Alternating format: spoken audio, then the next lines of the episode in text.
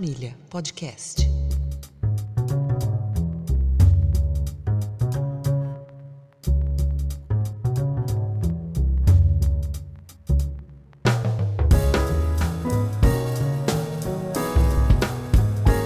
Olá, esse é o 36º podcast do Coletivo Sagrada Família. Eu sou Felipe Victor, hoje estou aqui com o camarada Cristiano José e vamos fazer uma tentativa de análise conjuntura política atual brasileira, à luz dos eventos, né, dos últimos eventos, nós que estamos gravando hoje no dia 11 do 3, 11 de março, vamos tentar pensar um pouco né, nessas questões relacionadas à anulação da sentença, a sentença de Sérgio Moro referente ao ex-presidente Lula e também né, possíveis razões dessas ações dentro do STF, tanto quanto possíveis consequências de todos esses movimentos que nós estamos observando.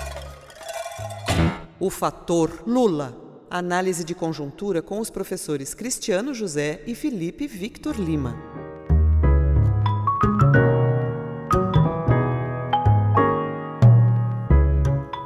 Então, de cara, agradecendo aos nossos ouvintes os novos e aqueles que já nos acompanham desde o ano passado.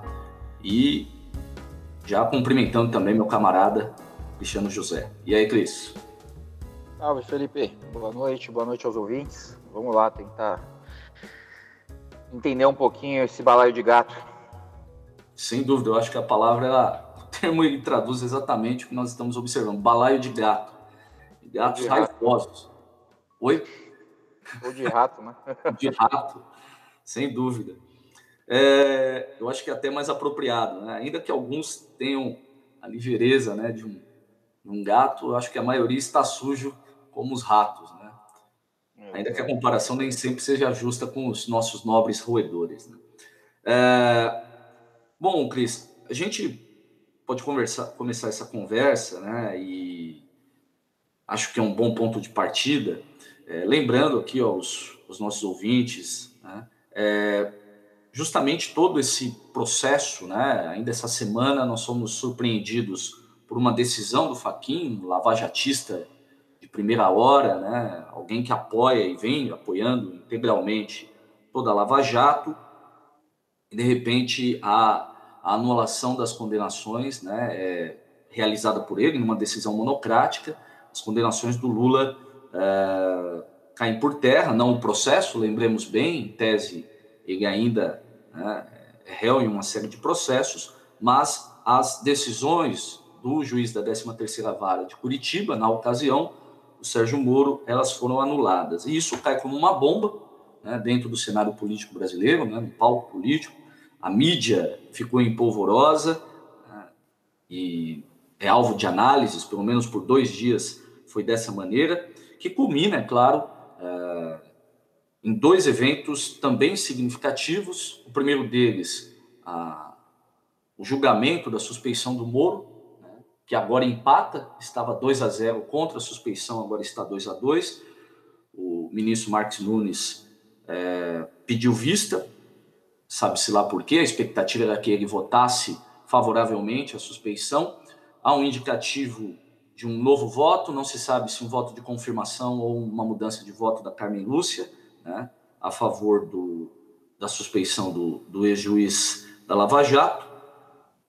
E um dia depois nós temos aí, ontem, né, a, o pronunciamento, a entrevista do ex-presidente Lula, com falas bastante fortes e que é, é encarado como um start, por assim dizer, da sua corrida rumo à presidência, ao mesmo tempo que um claro desafio ao atual governo, mais especificamente ao presidente Jair Bolsonaro. E a gente observa já algumas, algumas iniciativas, pelo menos da parte do Bolsonaro, do, do seu filho, o Flávio, né? da importância da vacina, da máscara. Claramente eles ficaram assustados né? com a possibilidade do ex-presidente entrar na corrida, toda a representatividade social que ele tem, todo o poder né, e toda a cancha, cancha política que ele tem, uh, tentando aí já se preparar e, ao mesmo tempo, reverter uma tendência no eleitorado de abandono da base bolsonarista para, sabe-se lá, o Lula ou talvez outra via política. Muitos encaram isso né, como um risco, novo risco de polarização, lembrando 2014, 2018, né, são os termos que a mídia utiliza, coloca os dois já candidatos, por assim dizer, como populistas, mas a palavra populismo é usada à torta e à direita. Eu acho que quem usa não sabe por que utiliza, né? Muitas vezes, a maior parte das vezes, mesmo dentro das, das ciências sociais, é usado de maneira indiscriminada. Né? Parece aquele termo genérico que diz menos né, do que realmente quer dizer, mas ah, é um termo que está sendo utilizado, tentando colocar Bolsonaro e Lula em par de igualdade, uh, e a Globo, principalmente, tentando salvar alguma possibilidade de cacifar aí um, uma terceira via, por assim dizer, frente a essa polarização na cabeça deles entre Bolsonaro e Lula. É interessante a fala do Lula, que ele, ele comenta que ele sempre polariza, né? o PT sempre polarizou, né? esteve em todas as eleições, vitoriosas ou não, desde 89, e sempre como essa via, né? ou de permanência de governo, como foi nos últimos, é, pelo menos desde de 2002 para cá, né, até 2014, exceto 2018, evidentemente, mas é, ora como uma oposição né, mais radical, né, de uma via mais popular, pouco afeita ao diálogo com os setores liberais, empresariais, coisa que o Lula, aliás, ontem claramente é, falou claramente a respeito, olha, é, não tenho nada contra os, os, empresários, contra os setores é, né, que controlam a economia. Lembrem-se que meu vice é o Zé Alencar e nunca houve melhor vice na história do Brasil. Né? Então, eu acho que tem algumas possibilidades aí. É, e a pergunta que fica, evidentemente, como será né, essa chapa de oposição à esquerda, se é que será uma frente ampla ou ela ficará difusa. Acho que fica para nós também essa questão. Então, começo com esse desafio, né, a você, o que, que você pensa a respeito, e eu acho que a gente pode debater a partir daqui. Então, meus caros, vamos lá, vamos, vamos, vamos tentar atacar essa, essa esfinge aí, né? Uh, primeiro, eu acho que, acho que seria importante nós, nós colocarmos de lado os falsos problemas, né? É, ou os fetiches, os espantalhos são criados. Um dos quais acho que talvez seja seja a grande ficção, né, que tente se apresentar para capturar as atenções, é a de que o Estado democrático de direito está funcionando, forças políticas estão em disputa, existe uma direita, uma esquerda, uma um centro, um acima, um abaixo, né, em todas as dimensões possíveis, e aí cabe-nos tentar, ainda que com alguma ciência e uma pitada de futurologia, antecipar para onde as coisas vão. É, de imediato, talvez até para economizar um pouquinho a nossa energia, eu não trabalho com essas referências. É, para mim, elas são, como eu disse, ficções com, com uma intenção clara de, de condicionar as atenções, as análises, enquanto que a verdade dos fatos passa por outro lugar. Isso para dizer o seguinte: é, ah, o Lula à esquerda, o, que, o, que o mercado está pensando, ele, o discurso dele sinalizou ao mercado, e é isso tem tal ou tal significado dentro da corrida eleitoral. Bom, a, questão não, não, é essa. Né? A questão que eu acho que precisa ser compreendida, e aí o arco temporal vem efetivamente a partir de 2013 e 2014, é que dentro da minha interpretação, isso eu já mencionei em alguns podcasts, textos, etc., é de que o impeachment de Dilma Rousseff, golpe, como quisermos, significou, e a Lava Jato está dentro desse contexto, né, um ato de intervenção da burguesia para que determinadas demandas do capital absolutamente urgentes fossem levadas a efeito. Entre elas, toda uma reestruturação do modus operandi do Estado brasileiro. Né? Então, reforma trabalhista, reforma da Previdência, é, a própria relação que se tem na lógica do endividamento público, PEC do teto, etc, etc, etc, etc. Então, toda, toda essa dinâmica de... É, toda essa lógica de prioridades que se estabeleceu a partir ali então, de, de 14, 15, 16, né? É, se valeu dos instrumentos do impeachment, da prisão do Lula, da Lava Jato e etc., como, como forma de execução. Por quê? É, nessa ocasião, né, ali para 2015 e 2016, eu argumentava que, enquanto o modelo da democracia representativa é, se tornou muito importante como versão ideológica né, do, do fim da história, né, no, no pós-queda do muro, etc, etc, etc. Por um outro lado, sob o ponto de vista dessas respostas rápidas que o capital demanda, se tornou um entrave. Então, assim, esse discurso anti-ditadura, né, anti-totalitarismo, chegamos finalmente ao modelo democrático, etc, etc, etc. Então, isso estabeleceu, isso liberalizou né, todo o jogo político, isso criou uma, um, um conjunto de possibilidades muito limitada, muito limitado né, para as ações políticas. Né? consolidado, aliás, aqui na nossa política nacional pela Constituição de 88. Então, esse é o modelo de política aceitável, etc, etc, etc. Portanto, os tais os totalitarismos, a direita e a esquerda estão proscritos e tudo mais. Então, isso cria um cimento burguês e liberal né, para o jogo político. Essa, essas são as regras do jogo, esse é o, esses são os limites toleráveis. Mas, em situações de emergência, em que o capital precisa fustigar direitos, né, precisa sustentar algumas, algumas prioridades que ele tem, eventualmente, situações de crise, etc., essa mesma estrutura é muito lenta. Né? E os políticos se sustentam ali, então, nesse jogo, nessa fantasia né, do, do, do, jogo democrático, né? e aí eu não preciso que justificar, cabe talvez uma, algumas outras menções que eu estou querendo dizer com isso, mas eu estou me referindo a uma democracia que funciona à base de Duda Mendonça, etc., né? Então, assim, esses políticos que se sustentam, que existem a partir desse tipo de jogo, eles não podem realizar essas demandas na velocidade que se quer. Né? Então, na ocasião, inclusive, eu, eu mencionei o, papel estratégico que Michel Temer tem, né? Então, a criação de um hiato no jogo democrático, né? uma figura totalmente anônima que não tem pretensões políticas posteriores para conseguir realizar o grosso desse trabalho. Né? Então, o contexto do impeachment estava dado nisso. E feitas essas essas tarefas, né, pelo menos o grosso delas, né, tendo dominado totalmente o território, poderia se voltar novamente para a ficção do jogo democrático e tudo mais. Bom, todo esse introito para dizer o seguinte, que me parece que todas essas ações que nós assistimos essa semana, então essa ação do Faquin, essa restauração então do, das possibilidades políticas do Lula, estão todas dentro desse contexto das demandas da burguesia.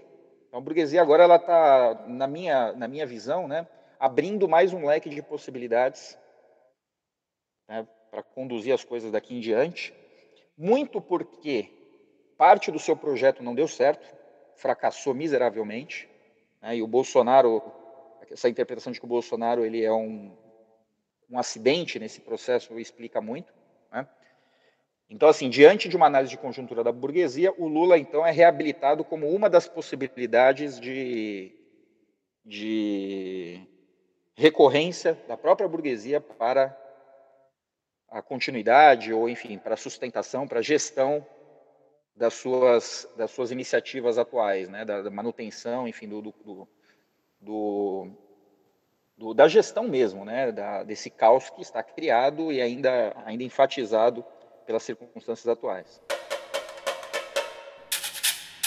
Quer dizer, você entende de fato, eu, eu, eu tendo a concordar com essa ideia, de que é, não apenas a soltura do Lula, né, não estou pensando no ato em si, mas a figura dele, até por tudo que foi o seu governo, passa novamente, se reabilita como uma possibilidade a essa burguesia, por exemplo, do que foi em 2002, por exemplo, quando ele se torna tolerável ou um, um presidente possível, né? que o Bolsonaro claramente é, foi utilizado é, dentro, né, vamos dizer, como a, um agente mobilizador de uma determinada base eleitoral e conseguiu ali angariar votos e, na visão desses setores da burguesia, é, contrariar né, a, a, o retorno do, do PT, o que na época era visto como uma ameaça, né, que ele se converte num acidente, num problema, isso aparentemente está claro.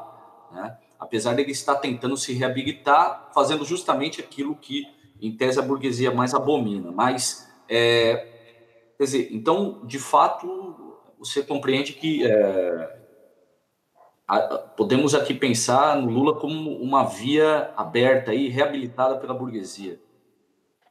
É claro, eu acho que isso tem mais a ver com o Bolsonaro, essa ação do Faquinha, estou me referindo, né? Essa, enfim, essa, essa ofensiva contra a Lava Jato, etc. Acho, acho, que isso tem mais a ver com o Bolsonaro do que propriamente com o Lula. Né?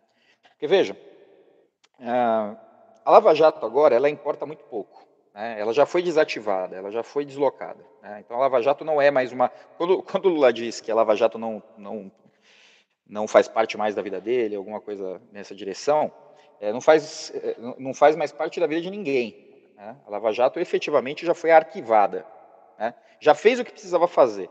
Né? Esse é o ponto. Né? Não foi arquivada porque cometeu erros jurídicos, abusos, etc. Né? Foi arquivada porque já fez o que precisava fazer. Essa tarefa eu acho que agora está tá passando por uma espécie de balanço.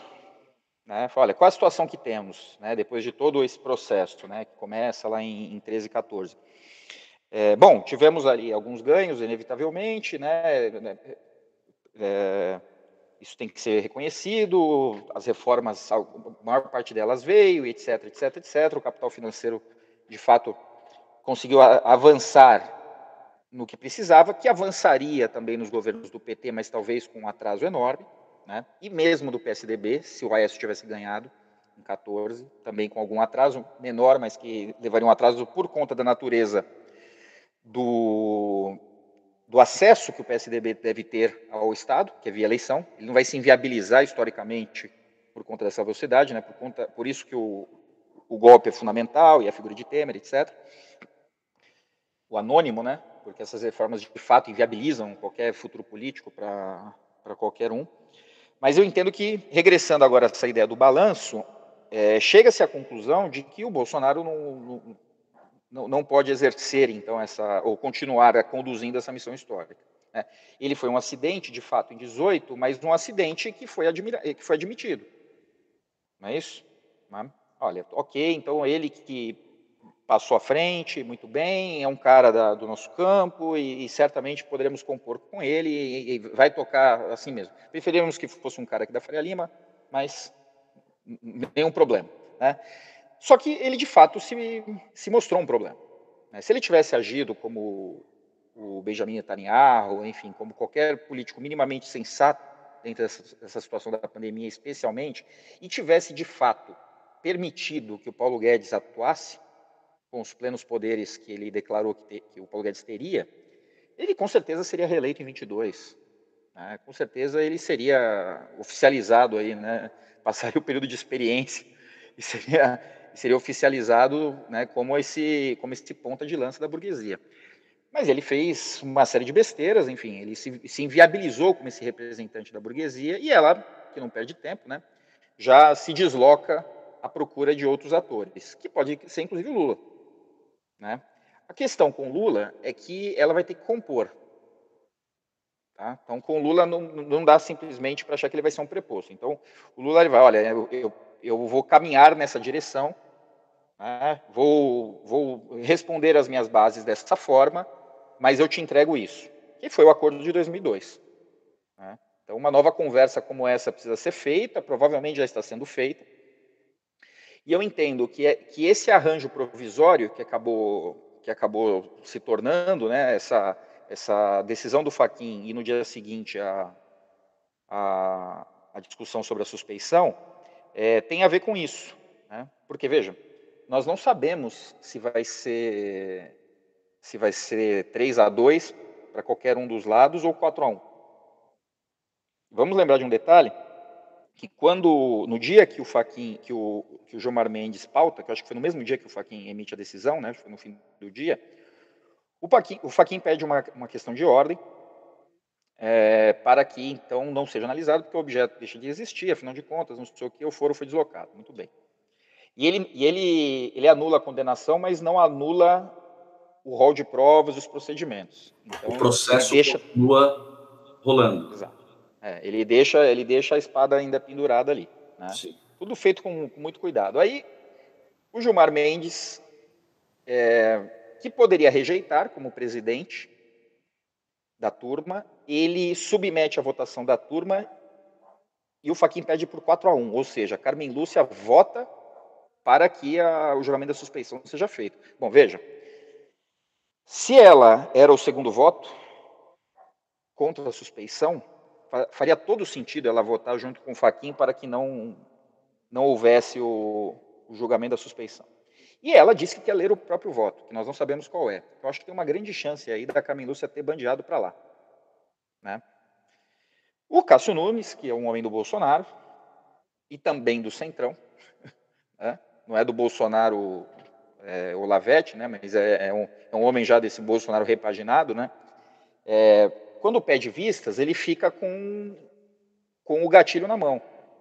Ele pode acionar quando quiser, ele pode não acionar, né? enfim, ele, ele fica simplesmente com esse instrumento na mão. É, para que, a depender da conjuntura e a depender desse acordo que eu mencionei há pouco, né, dessas conversações né, que o capital vai ter com um ou com o outro, etc, etc, etc, na definição das suas estratégias, ele pode então inviabilizar um ou outro. Né. A questão toda é que esses acordos, obviamente, funcionam dentro de tensões. Né? É, então, é claro que há conversas com Lula, há conversas com o Ciro, há conversas com o próprio Bolsonaro, com o Huck, com todo mundo, é, mas existe uma movimentação orgânica da política que faz com que essas, esses acordos supostos eles escapem, né? Já vista que a hipótese aqui é de que as coisas não deram, não foram por um, por um caminho esperado, projetado, né? Por essa razão que então tem que haver essa reabilitação.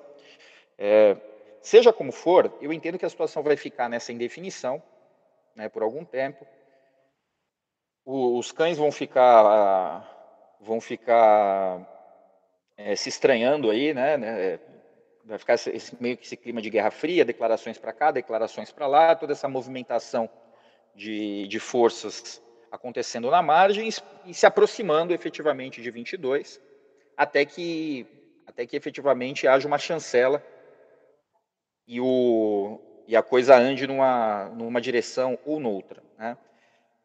Antes de passar de volta a palavra, né, é, eu queria só, só indicar que eu acho que a gente precisa olhar muito claramente, que eu acho que o fiel da balança nessa história, né, por mais que não seja o elemento decisório, mas um elemento que eu acho que funciona ali como uma espécie de elemento moderador são as Forças Armadas.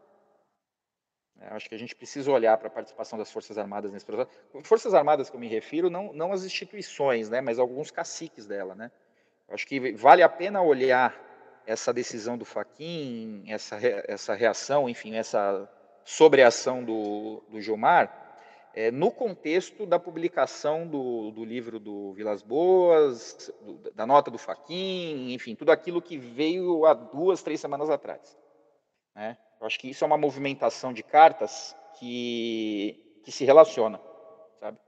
Então, aqueles eventos de três semanas têm uma relação importante com esses eventos de agora no sentido talvez as Forças Armadas já terem se realinhado em outra direção. Sagrada Família, podcast. É interessante, né, pensar nessa questão das Forças Armadas e eles gostam dessa posição, né, de é, moderadores, né, da questão política brasileira, ao mesmo tempo salvacionistas, né, no aspecto de crise. Isso já carregando desde o século XIX, a gente vê todas as intervenções ao longo do século XX e mesmo atualmente, a ideia de como um, um corpo é, alheio às tensões é, partidárias, né, é, tipicamente políticas, no sentido mais institucional, e que tem à frente tão somente a questão do Brasil. Né? As Forças Armadas, elas elas têm essa convicção de que eles têm, né? Você usou o termo da missão histórica, né? Mas a missão histórica deles seria conduzir o Brasil, né? É, não apenas salvar em contextos de guerra, sabe-se lá quais guerras a gente se mete, né? Mas, acima de tudo, impor a ordem, né? Estabelecer a ordem é, social, política, né? é, algo que eles já carregam há décadas.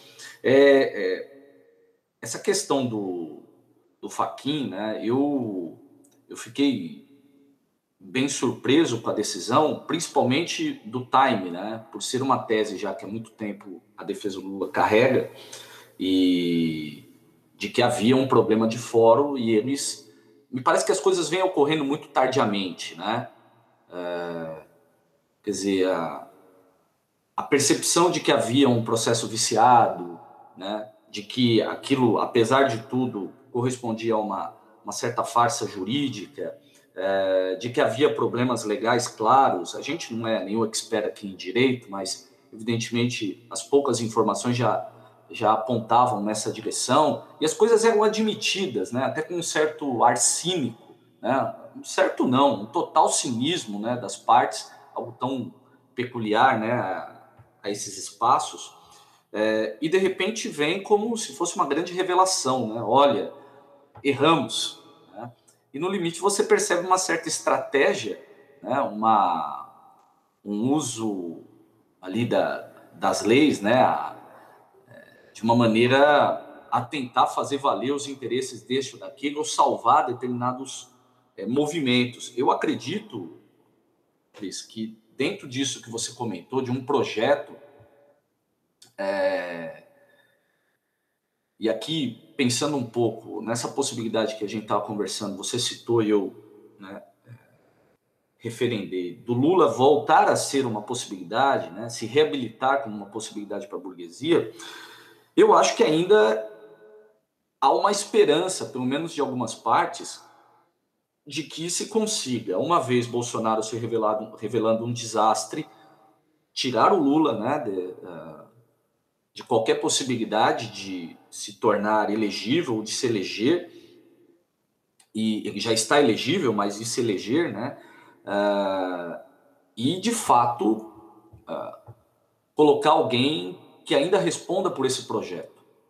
E, nesse sentido, eu creio que a gente se aproxima daquela tese que a gente já vem conversando há um tempo, da conservação, da tentativa de conservação e acomodação de forças.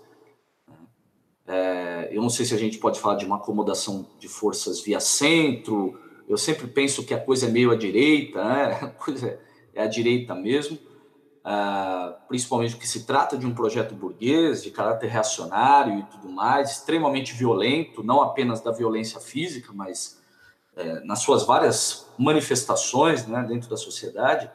Mas eu creio que o, o, o eu não sei é, você que manja de xadrez, você que é um, um excelente enxadrista, eu acho que você pode falar dessas, dessas jogadas melhor, melhor do que a gente, mas é. Ele. Acho que Gaguido fez uma jogada extremamente arriscada é, e aparentemente desesperada, no momento mesmo em que o Moro estava para ser exposto né, é, pelo Gilmar Mendes, e aí Vale também tentar pensar nas, nas intencionalidades do Gilmar, que é articulado com um determinado grupo e com um determinado projeto. Não sei se a gente consegue dar conta disso, mas é, não deixa de causar estranheza, né? ser o Gilmar o artífice de tudo isso, é, talvez por sua vaidade, né?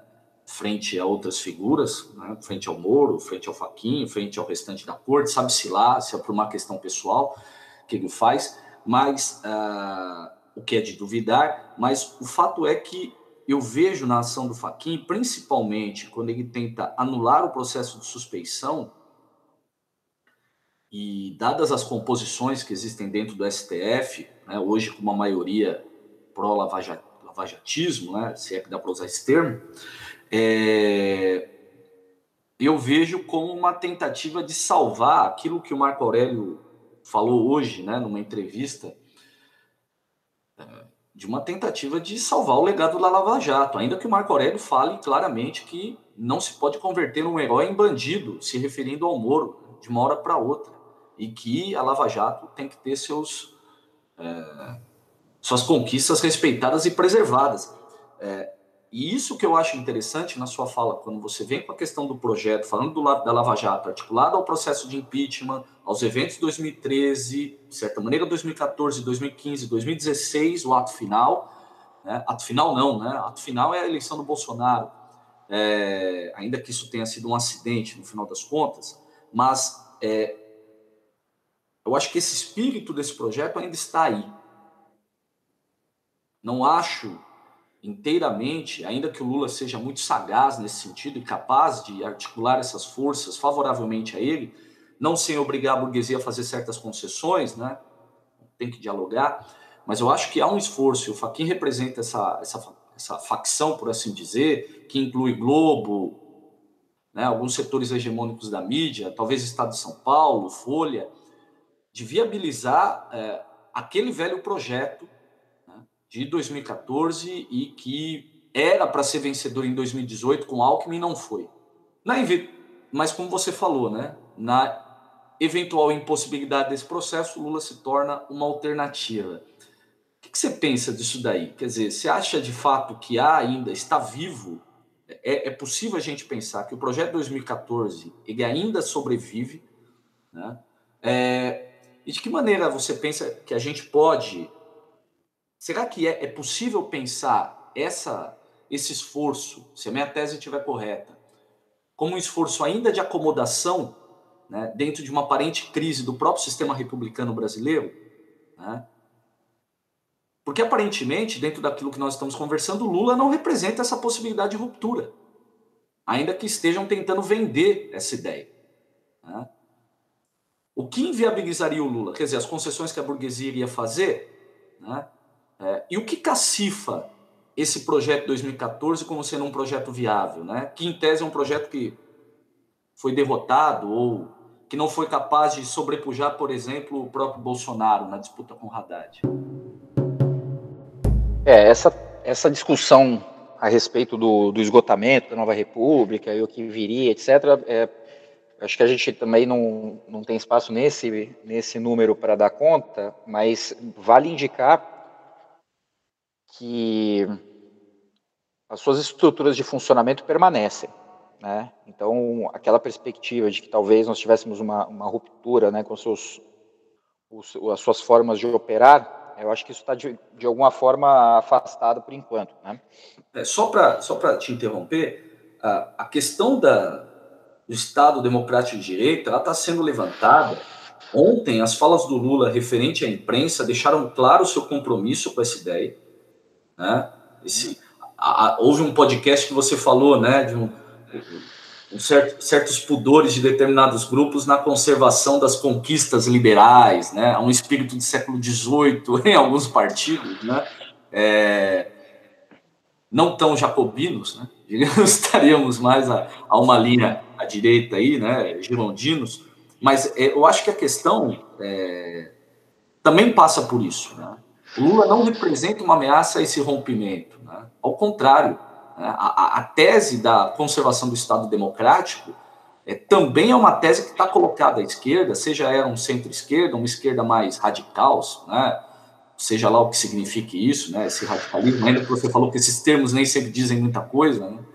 é, mas como fica esse cenário? Quer dizer, em que medida é, o Lula se tornaria tão agressivo e é, será que de fato esse projeto de 2014, 2015, uh, ele realmente tem capacidade de ser reabilitado? Quer dizer, é isso que me parece estranho, né? dentro de todo esse contexto. É, assim, quando é, é, claro que assim, se por um lado não dá para imaginar que as coisas que estão acontecendo efetivamente, né, que as, as as mãos principais estão aparentes, né, não dá para acreditar nisso, né, então a questão de fato é que um vem se candidata, o outro, o juiz julga segundo suas convicções, enfim, isso é uma, é uma ficção completa. Por outro lado, também não dá para imaginar que as coisas são tão esquemáticas assim. Né? Existem espaços para aleatoriedade, para o voluntarismo, enfim, para o acidente, como é o caso do Bolsonaro, e, e, isso envolve também, inclusive, decisões de alguns ministros e coisas que tais. Então, embora haja um bastidor né, muito mais poderoso, no sentido de ser, de fato, pensando na estrutura do iceberg, né, aquilo que a gente vê na mídia, etc., etc., esteja, seja uma pequena parte do, do da cadeia de eventos, é, não dá para imaginar que isso seja tão sistemático assim. Então, assim, tomando isso como premissa, é, me parece que muita coisa saiu do, do previsto. Né? Muita coisa saiu do previsto, porque né, se por um lado se testou bastante para saber que tipo de reação o PT teria, eu acho que o, tipo, o, mesmo receio que se tem agora em relação ao Bolsonaro, o que, o que acontece em tirar o Bolsonaro de lá? O pau quebra, o que acontece efetivamente? Né? Então eles vão tateando, né? vão fustigando, vão, aí prende o deputado, é, dá um enquadro aqui, né? solta uma nota ali, eles vão vendo até onde a coisa vai. Da mesma forma, isso, isso também aconteceu com o PT. Né? Então, a partir de 13, 14, olha, que tipo de resposta eles têm? Então, quando eles perceberam que o PT não tinha resposta popular, eles passaram o carro. No entanto, o PT foi, foi bastante resiliente, para dizermos o mínimo, sob o ponto de vista da resposta institucional e eleitoral. É? Então o PT continuou brigando institucionalmente e, e teve um, um, desempenho, teve uma demonstração de força importante né, na eleição de 18, porque não dá para ignorar que um candidato como Haddad, que tem pouquíssimo apelo eleitoral, é, chegou ao segundo turno e teve 44%. O que leva é, à conclusão óbvia que, de, que se fosse o Lula, teria ganhado o Bolsonaro. É, então, a, a, essa imagem ficou muito, muito marcada ali na eleição de 2018. Né? Bom, seja como for, eu acho que as pontas que não fecham aqui são as seguintes. Pensando um pouco nessa história da aleatoriedade ou erro de estratégia. Né? Faz sentido ter ido para cima da Dilma, mas qual é o sentido de ter ido para cima do Lula?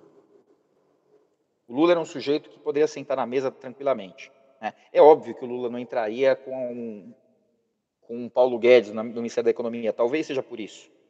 Né? Talvez, assim, como ainda não tinha reforma da Previdência, como ainda uma série de coisas não tinham sido garantidas, a autonomia do Banco Central, etc., é, talvez, de fato, um retorno do Lula, ou, enfim, de, de algum indicado por ele, é, ainda se mostrasse inviável para o capital. Pode ser.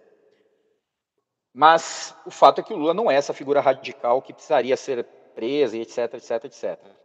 Mas foi, e não houve reação qualquer. É? Então, uma vez o Lula preso, ele poderia ter ficado lá o resto da vida. Ou pelo menos ter saído completamente é, é, destruído. Né? Eles poderiam ter continuado o processo de, de destruição do PT, de destruição da, da figura política do Lula, etc, etc. Não foi esse Lula livre, essas coisas todas aí que reabilitaram o PT. O que reabilitou o PT e reabilita o Lula agora foram acordos de bastidor. Que quando eles começaram a perceber que a coisa foi numa direção que eles não estavam controlando mais, que os malucos lá assumiram a coisa, né? Damares, Weintraub e, e, e etc., o nazista lá que estava na, na, na, Secretaria da Cultura e tudo mais. Né? Então, quando eles perceberam que a coisa fugiu ao controle, que não, que não havia racionalidade interna, e aí, novamente, eu acho que entram os generais na história, é, eles começaram a abrir o radar para outras possibilidades. Essas, entre as quais é, se inclui novamente o Lula né, como talvez alguém que consiga eh, fazer a coisa retornar para os eixos, sem que as conquistas do capital sejam perdidas, é, mas estabelecendo algum parâmetro de, de, estabilidade, porque nós estamos indo, francamente, para um caminho de ruptura. Né, é, celeremente para um caminho de ruptura. Então, assim, não sei exatamente para qual direção, não é possível, isso aí seria mera especulação, mas a reabilitação do Lula, que não tô, eu estou me referindo agora essa semana, estou me referindo à votação da segunda instância lá atrás, que o libertou. Né? Então, aquele acordo rearticulado por essas iniciativas atuais e dentro do contexto que nós estamos, sabe, após a divulgação em livro, né, a, assunção de culpa do, do Vilas Boas, é, né, assunção de, da sua intervenção efetiva né, numa, numa decisão do judiciário, é, ele coloca as coisas na mão. Ele se gaba, né? Ele é. se gaba. É isso que deixa, aumenta a contrariedade, né? Ele fica se gabando, ele, né? e acha que ele abafou, né, diante dessa situação. Exatamente. É, o desaparecimento, veja só, é, o exército está assumindo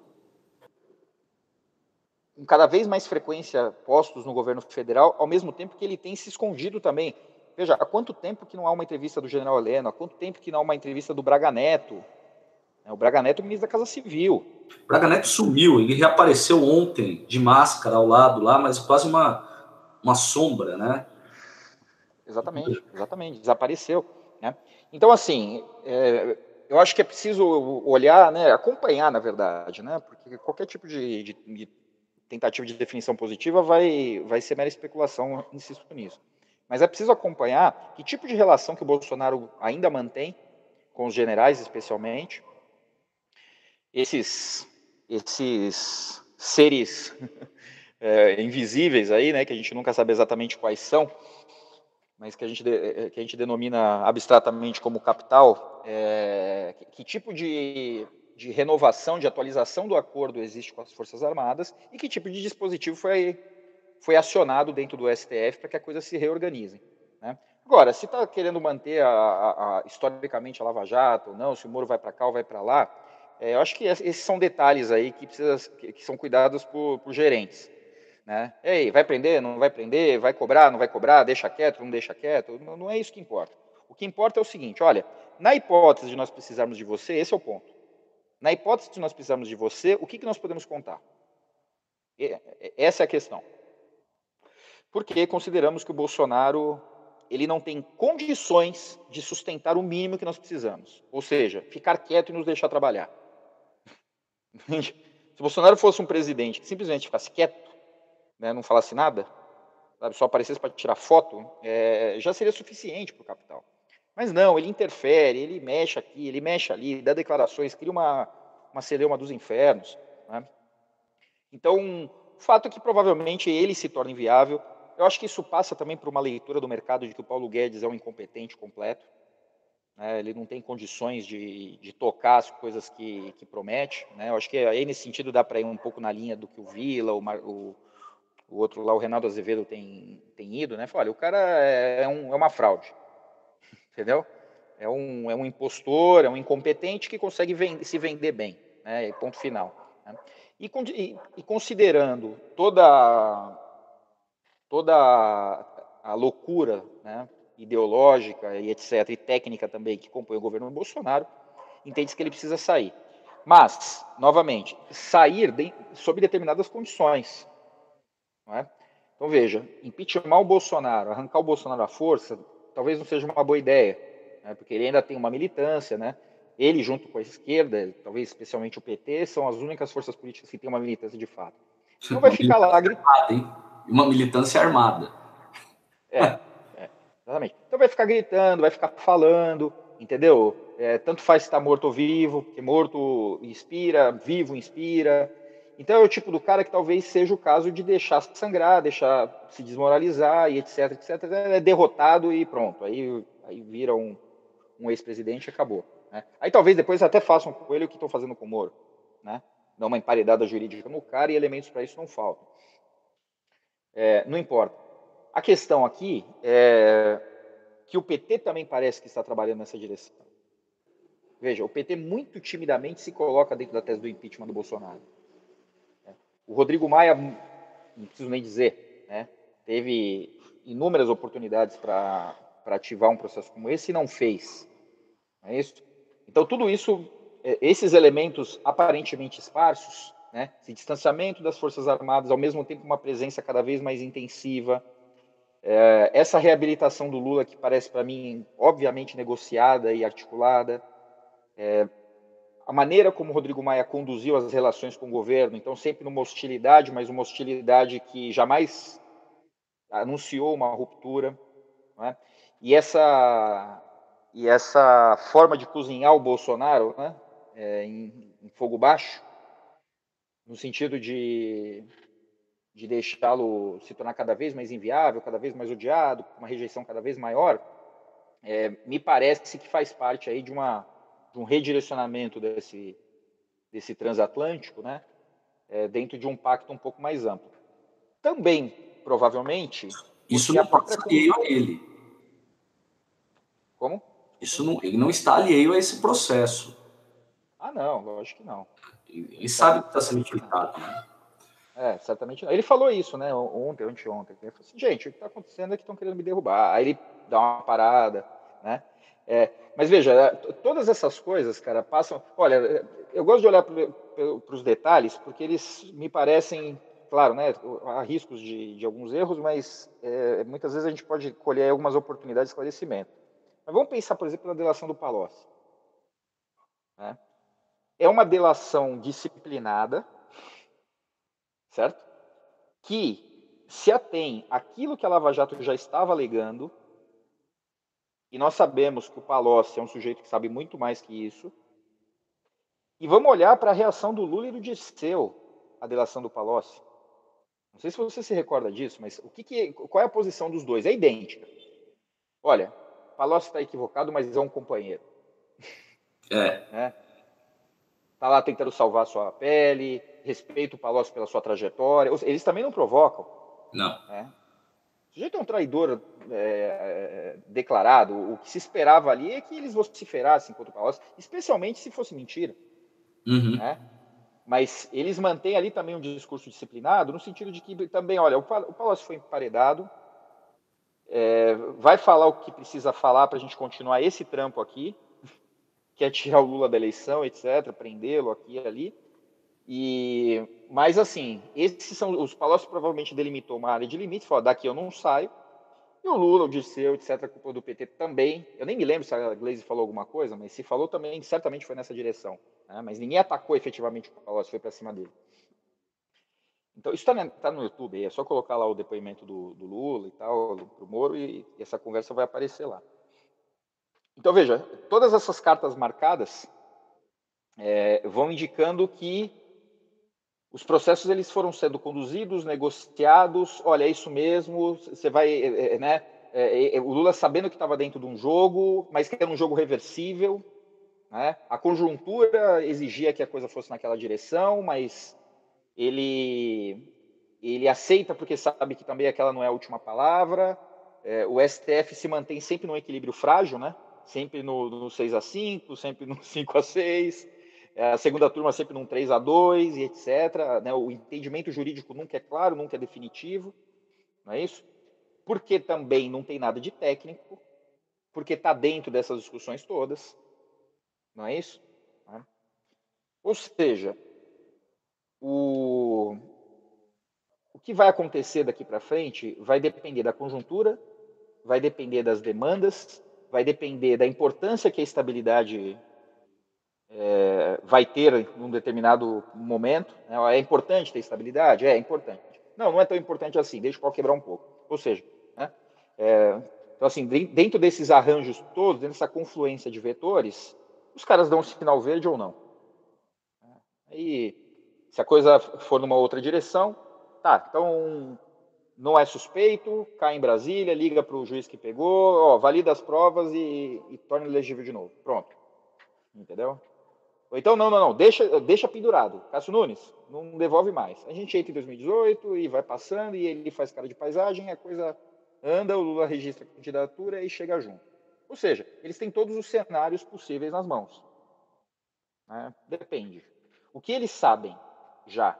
Eles sabem que o PT ou a esquerda não tem militância para reivindicar nada. Força eleitoral.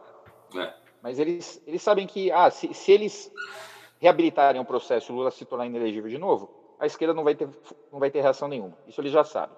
O que eles não sabem, se o Bolsonaro tem condições de fazer alguma bagunça ou não. Bom, a princípio tem, né? E é um fio desencapado. É, então, e é, e é totalmente precipitado agora fazer alguma coisa. Deixa a pandemia correr, vamos ver como é que vai ficar. Vamos ver os índices de popularidade dele daqui a um mês, daqui a dois, daqui a três. A gente não sabe o que vai acontecer. Né? A onda vai explodir, nós vamos ter dias e dias de 4 mil mortos. O Bolsonaro vai ser claramente identificado com isso. Né? É, ou não, né? ou de repente chega a vacina da Pfizer, não sei o que, a gente consegue domar esse leão, e aí a coisa estabiliza. Então, eu acho que esse, é, esse pedido de vistas do Cássio Nunes, ele é uma ele é uma reserva de espera. Né? Vamos deixar correr 2021, vamos ver o que, que, vai acontecer e a gente decide lá na frente com quem que quem nós autorizamos para ficar dentro do cenário. Aí eu acrescentaria é, um fator interessante, porque na ocasião que ele pede vista, ele poderia né, é, tentar impor a ordem ali dos votos e bloquear o processo. Né? Mas ele admite que uh, os outros dois já ciente de que a Carmen Lúcia tinha um voto a ser lido, que eles pudessem votar, quase se isentando. E, e é um, uma estratégia interessante. Ó, ele está com o gatilho na mão, e eu estou pensando muito na Carmen Lúcia, né? Que talvez ele não quisesse ficar com a granada desarmada na mão. Só que agora ele está com essa batata quente, ele que vai ter que decidir, né? E a Carmen Lúcia, de certa maneira, está ali esperando, ela até falou, vou esperar o voto do relator. O Lewandowski coloca ele na berlinha, falou, agora você está empatado, está nas suas mãos, né? É, só que ele tinha dado a Carmen Lúcia a chance dela resolver.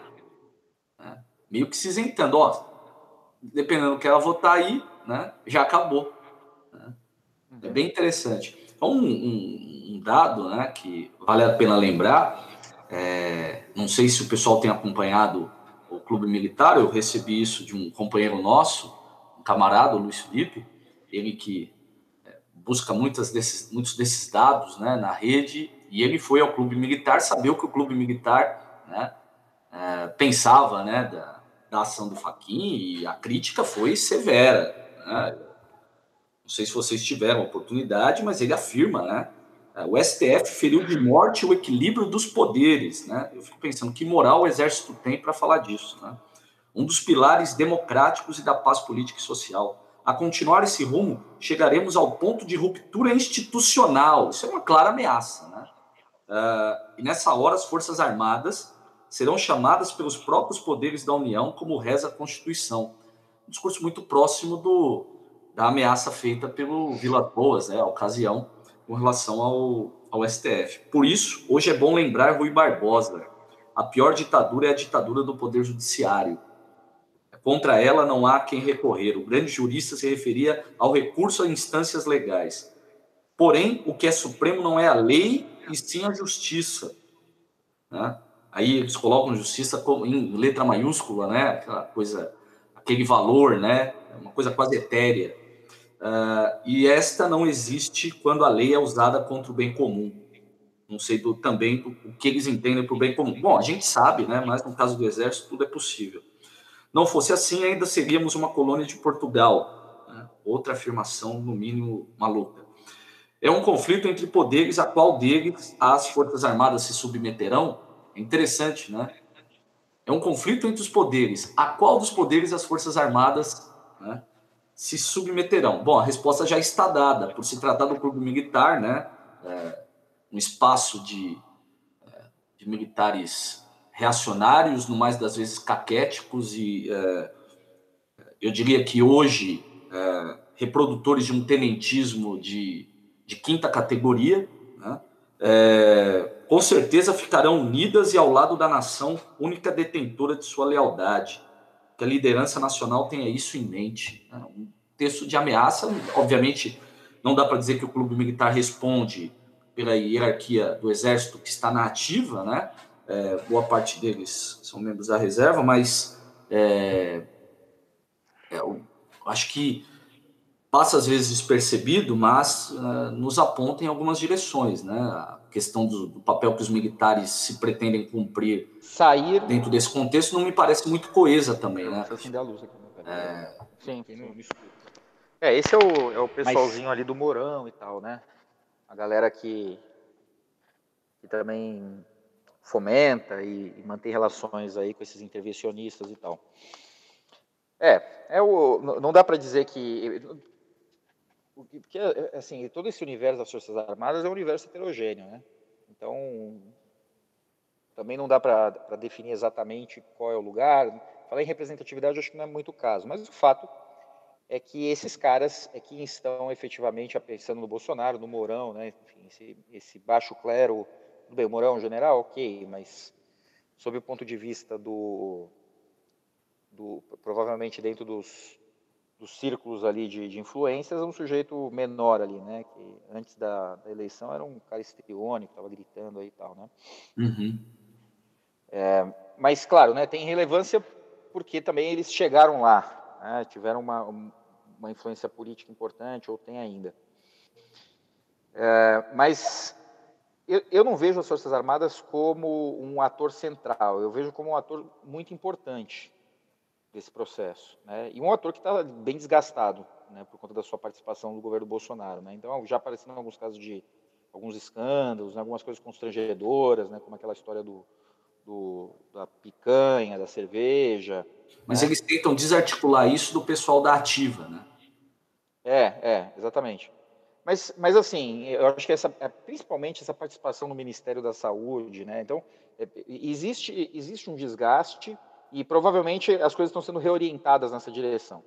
Né? Olha, ok, né? Vocês foram protagonistas nesse processo da derrubada da Dilma Rousseff, da prisão do Lula, etc, etc, na condução do Bolsonaro, mas isso não, esse, é, esse, esse, esse encaminhamento das coisas não deu certo. Então, são parte das conversas, com certeza, né? São consultados, etc, etc, etc mas não vejo que eles estão com o timão né, da, da, história, né, com, com a, a, a, condução, com o processo, a, a instância decisória. Não vejo que, que está ali a coisa. Né.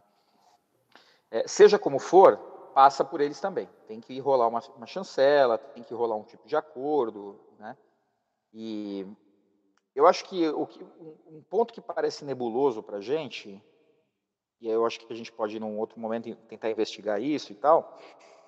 É, qual é o papel, pensando agora nesses atores, né, qual é o papel do, das potências internacionais nesses, nesses eu arranjos? pensando nessa pergunta. Tá, eu, me ocorreu isso. Sabe? Qual é o. Qual, é, quais são as possibilidades, né?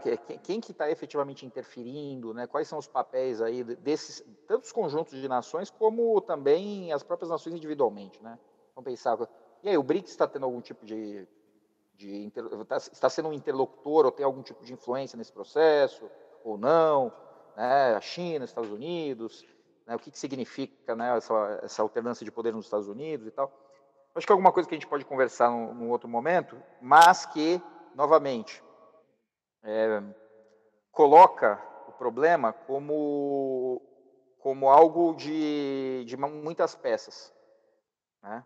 Então, se trata efetivamente de algo com muitas peças que, estando tentando gerenciar uma crise, né, ou seja, um encaminhamento equívoco daquele processo que foi, que foi idealizado ali em 13 e 14, é, agora está tentando encontrar uma melhor solução possível para isso. Né? E aí o Lula aparece, né? acho que talvez a gente possa encaminhar um pouco nessa direção, mas o Lula aparece aí como uma possibilidade, porque está chegando 2022.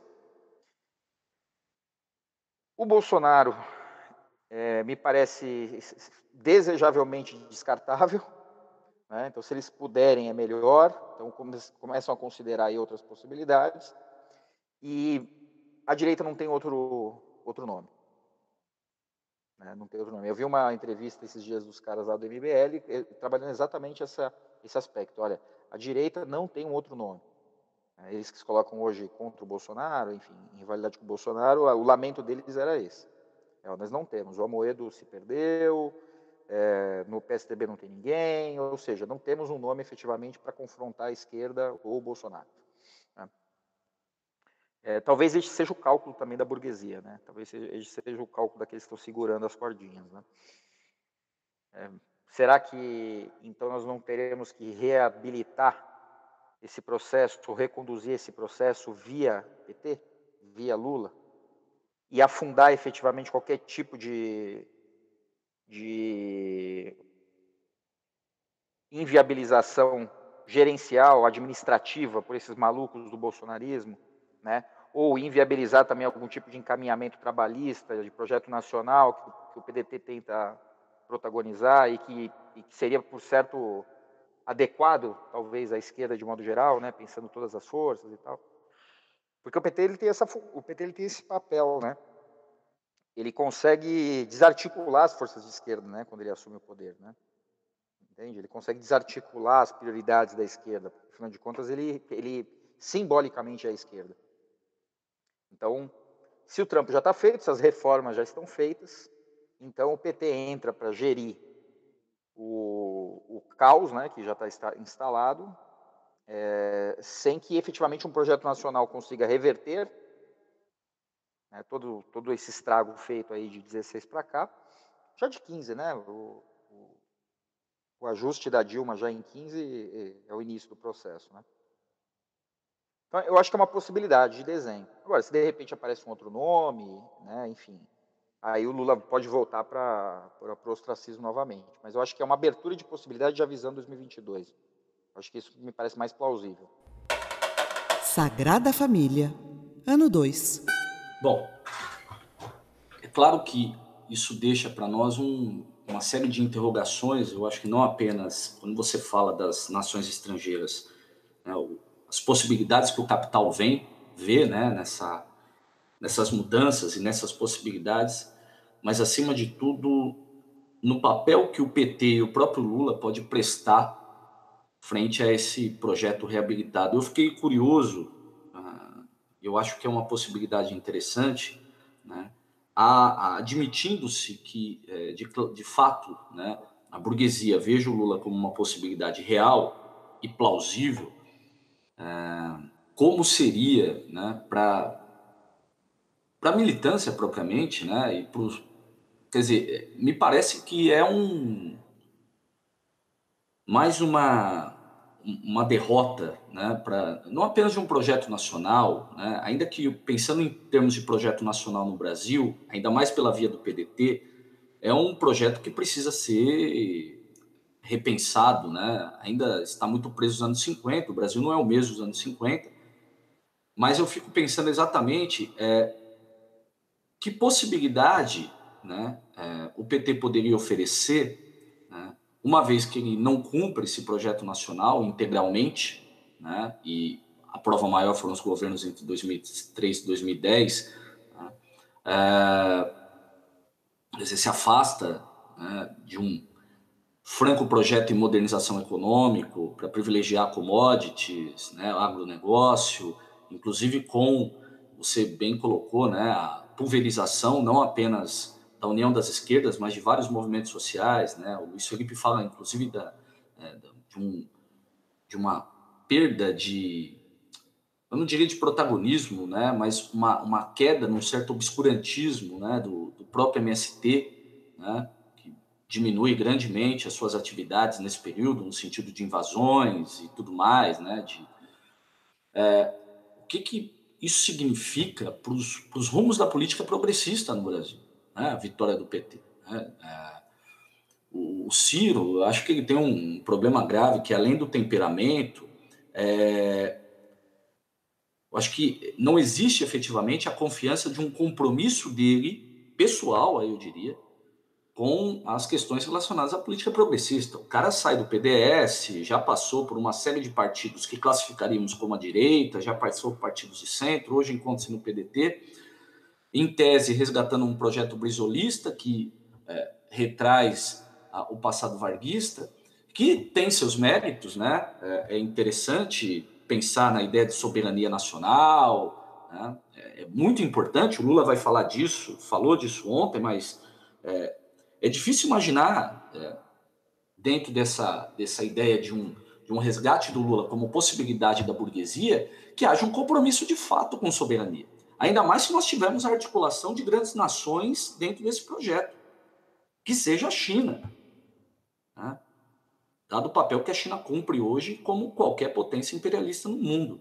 Né? E rivalidade aí com os Estados Unidos. Fala-se até que ela ultrapassa né, hoje os Estados Unidos na questão do PIB. Então eu, eu realmente me, me interrogo a respeito dessa esse papel né, que o PT poderá vir a se prestar e que impactos poderá ter, uma vez que sejam readmitidas os laços, readmitidos os laços com a burguesia, é, laços vistos como necessários, né, pragmatismo tacanho, até certo ponto, num país que está vivendo uma pandemia devastadora, né, uma condição de miséria cada vez maior, estamos aí a, a, a respeito de toda essa situação, prosseguindo nas políticas de de estatização, ou seja, diminuindo ainda mais o nosso grau, o mínimo grau de soberania. Quer dizer, como essa soberania seria resgatada, né, uma vez que, repito, essas alianças fossem feitas, ainda que para colocar o Lula, né, quer dizer, satisfaria uma certa sanha de revanche, de vingança da esquerda contra esse projeto da direita, mas, admitidos esses laços, não se trata bem de um de uma revanche, né? Se trata de uma recomposição. Então, Sem contar, né, Cristiano, que uh, me parece, não sei, eu acho que a gente já conversou isso, né? É, eu acho que mais do que uma ausência de nomes, hoje há um, um hiato em termos de projeto. Hoje um projeto político que seja a direita, a esquerda, né? É, mesmo um projeto nacional, eu acho, repito, ele não tem eu acho que ele carece de substância pelo ator que está à frente, não me parece plenamente comprometido. É uma fala bonita, seduz, mas é, é difícil acreditar estrito senso nesse comprometimento. Né? Você, certa vez, numa conversa, falou que o Ciro poderia ser essa possibilidade de domesticação né? do capital, é, da senha do capital aqui no país. Isso se encaixaria, talvez, nesse projeto de ter uma mínima soberania, mas o que significa essa mínima soberania? Acho que são todas questões que acho que vale a pena. E eu acho que, de fato, nós estamos com uma ausência de projetos, não é apenas de nomes. É... O Lula me parece que é a única saída pro, não apenas para o PT, mas para a própria esquerda. Né? O Boulos não conseguiu ter esse apelo e esse carisma né, no âmbito nacional a ponto de angariar ou se tornar um, um presidenciável. E talvez o papel que ele tenha cumprido nas eleições nacionais e não aqui em São Paulo tenha queimado ele deveras, né? Principalmente por conta daquelas piadinhas de péssimo gosto, é, como se diria em relação ao Temer, né? ficar falando dos, cinco, dos tons de Temer lá, 50 tons de Temer, pegou até mal aquilo ali. É... Enquanto que também concordo com você, né? e aí com muita dor no coração concordo com o pessoal do MBL, é... também não há nenhuma possibilidade. Né? Apostaram no Alckmin em 2018 e eu acho que isso ficou escancarado né? pela própria vitória do Bolsonaro. Mas escancara também, como a gente já conversou em outras ocasiões, que existe um problema, que existe uma tensão né? que há um, uma expectativa de ruptura, de fato. Esses grupos que votam no Bolsonaro, eles carregam o discurso da mudança. E aí eu fico pensando quando o PT perdeu isso, assume um governo de conservação, ainda que ele insista em dizer, né, houve mudanças, é claro, houve avanços em muitos aspectos, mas né, tudo em pleno diálogo, como você bem colocou, concessões, né, a burguesia em troca desse, do apoio que ela dava. E hoje não, né? Hoje há, 2018 mostrou isso, há um, um sentido para romper com algo. Né? É, e como que o Lula vai conseguir sustentar essa imagem da ruptura, né? é, numa eventual nova aliança, né? Os grupos que auxiliaram ele a tomar o poder em 2002. Sagrada Família. Podcast.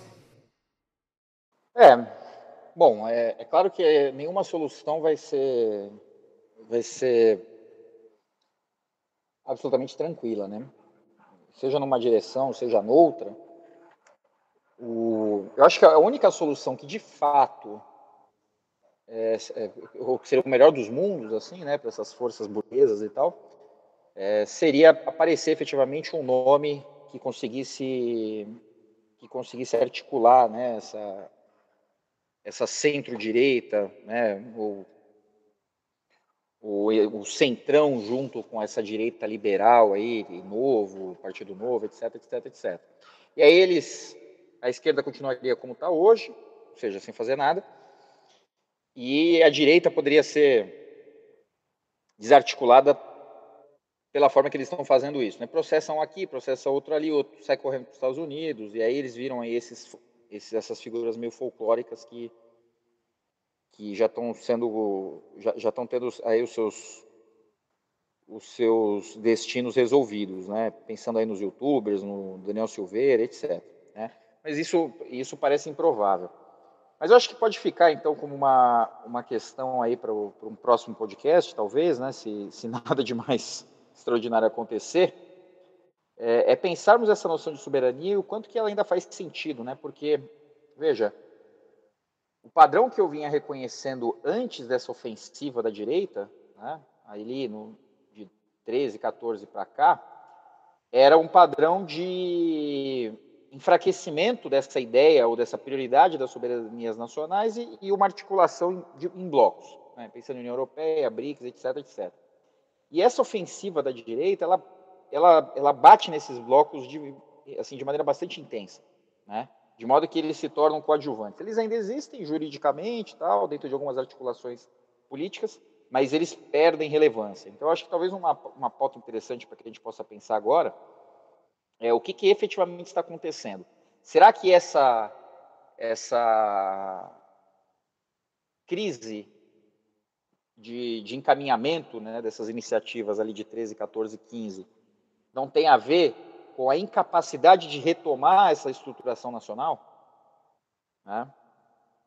E aí outros caminhos estão sendo buscados, por isso que eu apontei um pouco para essa questão do, das, das, grandes potências. Né?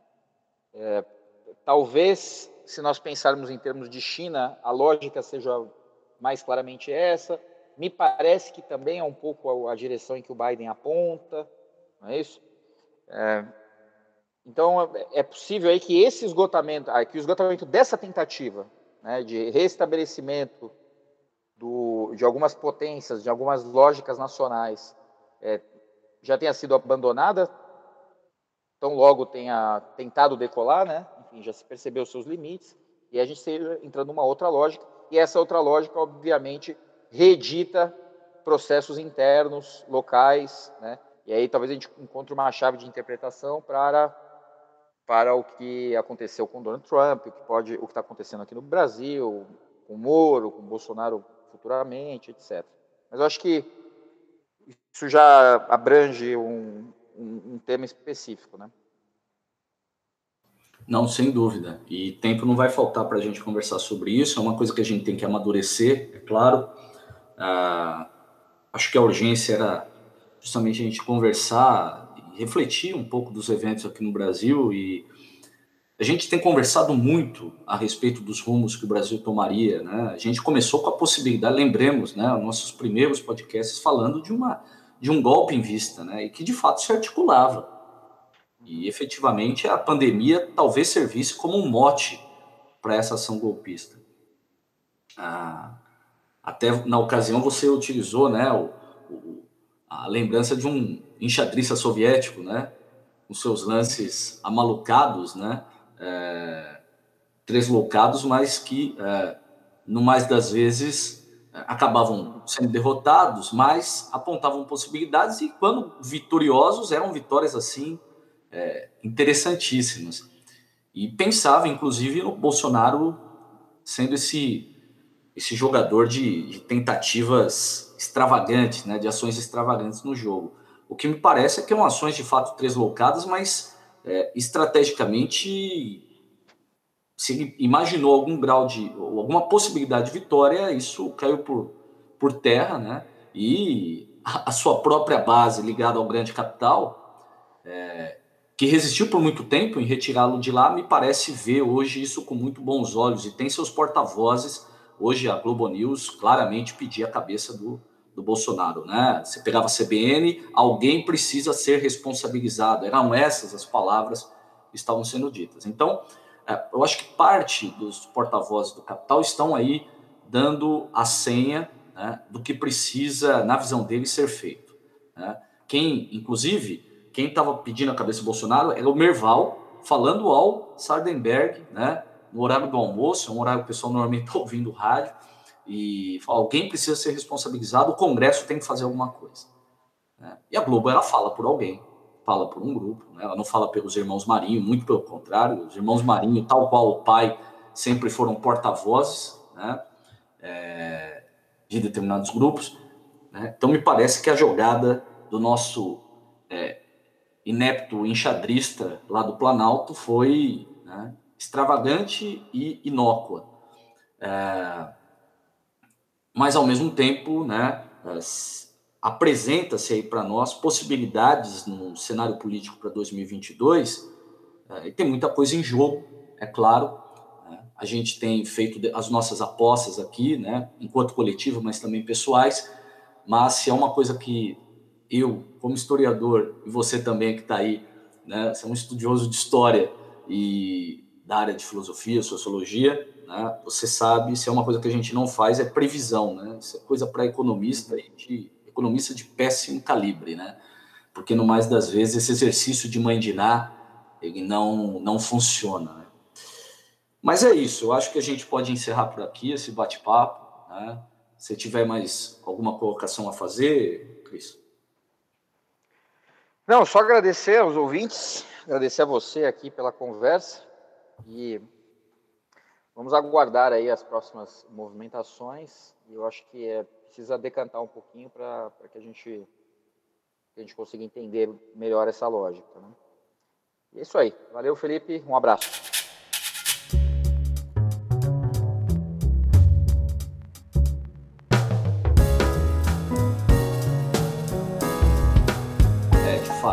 Distanciamento ele é sempre salutar, né? A gente ainda está no calor do momento.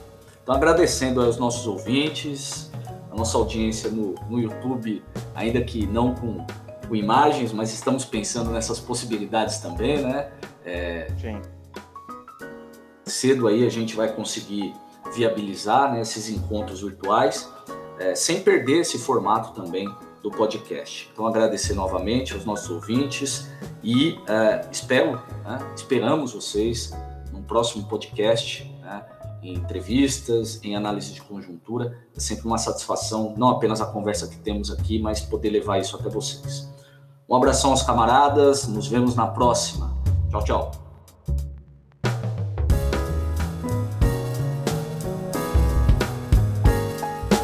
Escreva para nós pelo e-mail sagrada.família.podcast.gmail.com ou através dos nossos perfis nas redes sociais Twitter, Facebook e Instagram.